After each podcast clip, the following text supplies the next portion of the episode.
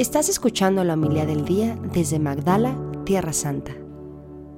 Jesús nació en Belén de Judá en tiempos del rey Herodes.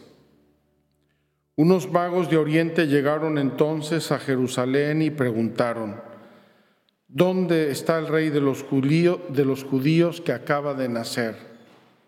Porque vimos surgir su estrella y hemos venido a adorarlo.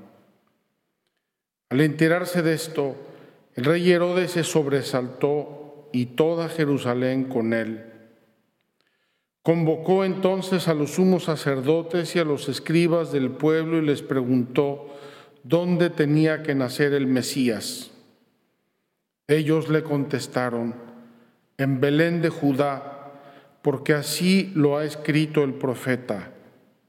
Y tú, Belén, tierra de Judá, no eres en manera alguna la menor entre las ciudades ilustres de Judá, pues de ti saldrá un jefe que será el pastor de mi pueblo Israel. Entonces Herodes llamó en secreto a los magos para que le precisaran el tiempo en que se les había aparecido la estrella y los mandó a Belén diciéndoles, vayan a averiguar cuidadosamente qué hay de ese niño y cuando lo encuentren avísenme para que yo también vaya a adorarlo. Después de oír al rey, los magos se pusieron en camino y de pronto la estrella que habían visto surgir comenzó a guiarlos hasta que se detuvo encima de donde estaba el niño. Al ver de nuevo la estrella, se llenaron de inmensa alegría. Entonces entraron en la casa y vieron al niño con María su madre y postrándose lo adoraron. Después, abriendo sus cofres, le ofrecieron regalos, oro, incienso y mirra. Advertidos durante el sueño de que no volvieran a Herodes, regresaron a su tierra por otro camino. Palabra del Señor. Gloria a ti, Señor Jesús.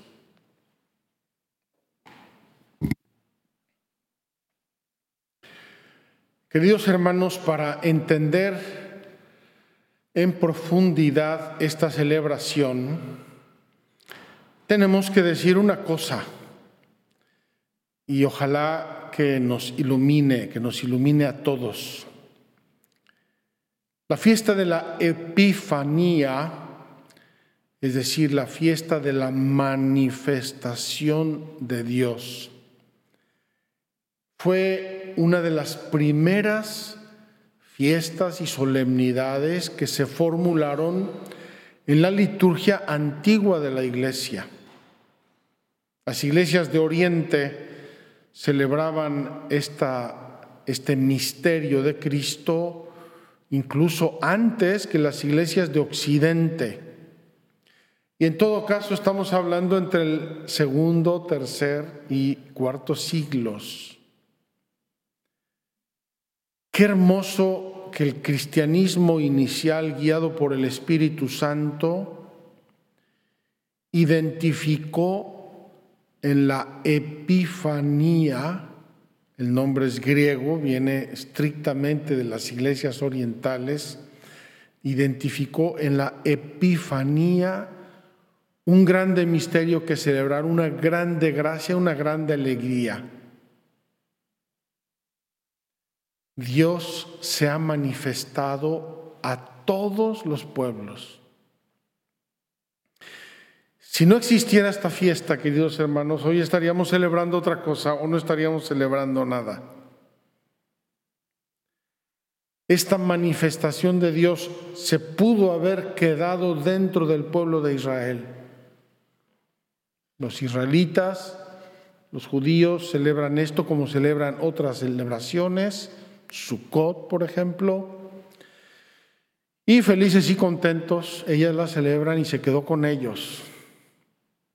Es decir, que Dios se quedó solo con ellos. Pero el misterio de Dios se desbordó del pueblo judío y alcanzó a todos los pueblos del mundo, a toda la humanidad. Esta fiesta de la Epifanía y el misterio de los magos ha sido siempre representado sobre todo por la estrella. Y por algún motivo la estrella es símbolo de la fe.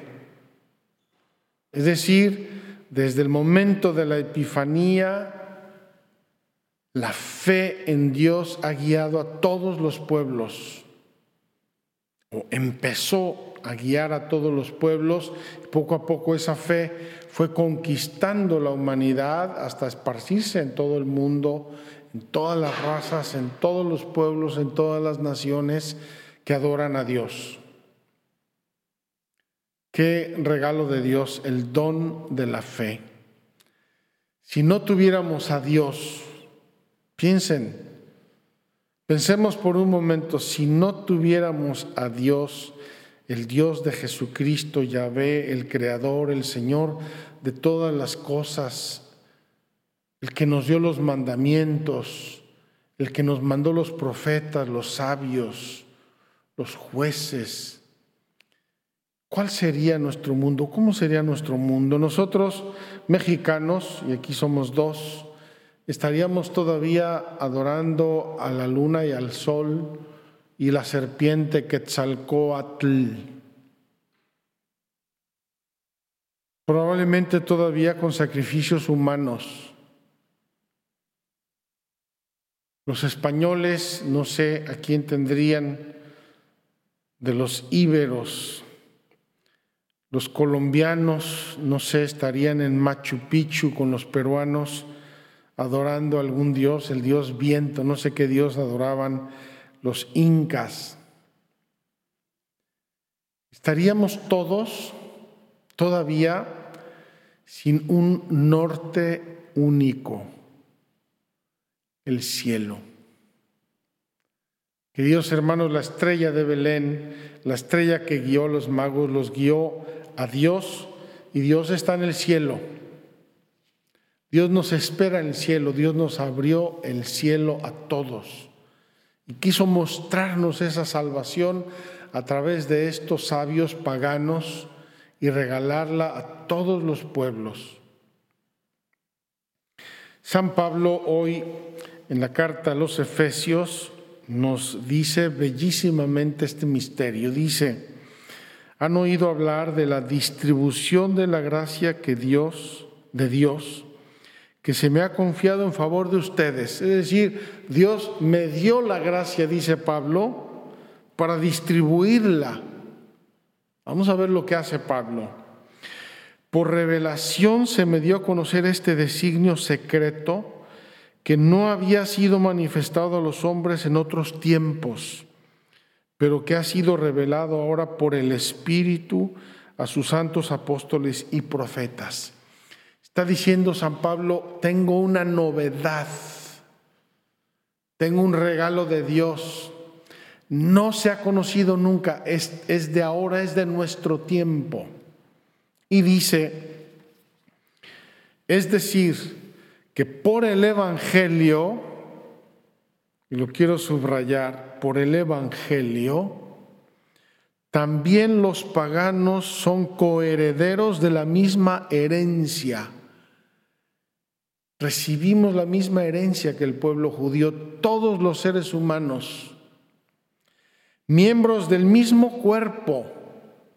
Cristo es nuestra cabeza y todos los seres humanos somos del mismísimo cuerpo y partícipes de la misma promesa en Jesucristo. ¿Cuál promesa? La salvación eterna. Qué regalo de Dios que hoy para nosotros también se abren las puertas del cielo. Los reyes magos son muy lindos y muy majos, como dicen en España, pero por más regalos que nos traigan, no se puede comparar ni de lejos con el gran regalo, la salvación eterna. Las puertas del cielo se abrieron también para nosotros. Dios, el Dios de Israel, es nuestro Dios, es el Dios de todos los pueblos y ha mandado a su Hijo Jesucristo para que sea nuestro hermano de todo ser humano. Queridos hermanos, tendríamos hoy que contemplar mucho este misterio, es profundo, es muy serio, es bellísimo. Con razón, con toda razón, ya la iglesia primitiva celebraba la Epifanía, que luego pasó también al occidente y que ha acompañado prácticamente toda la historia de la humanidad. La manifestación de Dios. ¿Qué nos manifestó? Que nos ama, que nos espera en el cielo, que nos salvó, que nos donó a su iglesia también a nosotros que todos los tesoros de la sabiduría divina son accesibles para nosotros, que Él es el pastor de su pueblo. Tenemos pues que levantar hoy la mirada al cielo, ver las estrellas, buscar la estrella de la fe y seguirla. La obediencia de la fe en la fe. De esto hablamos el año pasado a propósito de nuestra peregrinación virtual de Cuaresma, la obediencia en la fe, que es la obediencia de los mandamientos de la ley de Dios. No son consejos humanos, no son prescripciones humanas, no es una sabiduría humana, no es un consenso democrático, es el amor de Dios que queriendo salvarnos nos muestra el camino a través de sus mandamientos. Y nosotros, a nosotros nos toca obedecer en la fe. Creer que a través de esos mandamientos verdaderamente nos salvamos. No que somos esclavos de Dios, sino que nos salvamos a través de esos mandamientos, a través de la obediencia en la fe. Desde Magdala quiero mandar un saludo a todos los niños. No sé si nos ven niños, me temo que son pocos. A todos los niños, esperamos que les lleguen sus regalos, que los Reyes Magos les traigan muchos dones, muchos regalos, pero sobre todo que a través de sus padres les llegue el regalo de la fe. Les enseñen con su ejemplo y con su palabra el camino de la fe, el amor a Dios, la obediencia a Dios, el santo temor de Dios. Que así sea. Muchas gracias por escucharnos. Si quieres conocer más acerca de Magdala, síguenos en YouTube y Facebook.